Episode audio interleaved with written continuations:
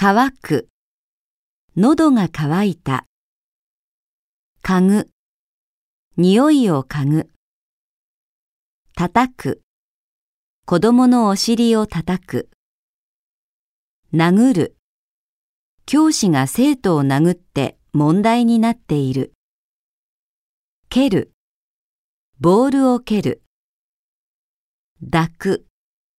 子供を両手でしっかりと抱く。倒れる。台風で木が倒れた。倒す。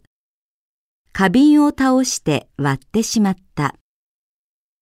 起きる、怒る。今日は8時に起きた。昨日、教室でちょっとした事件が起こった。起こす。うちの子は朝起こしてもなかなか起きない。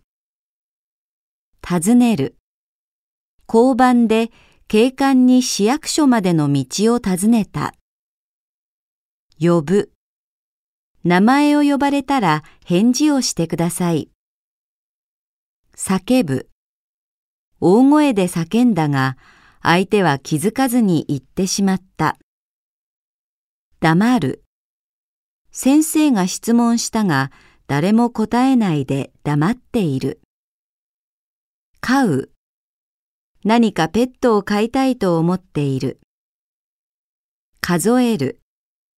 数を数える。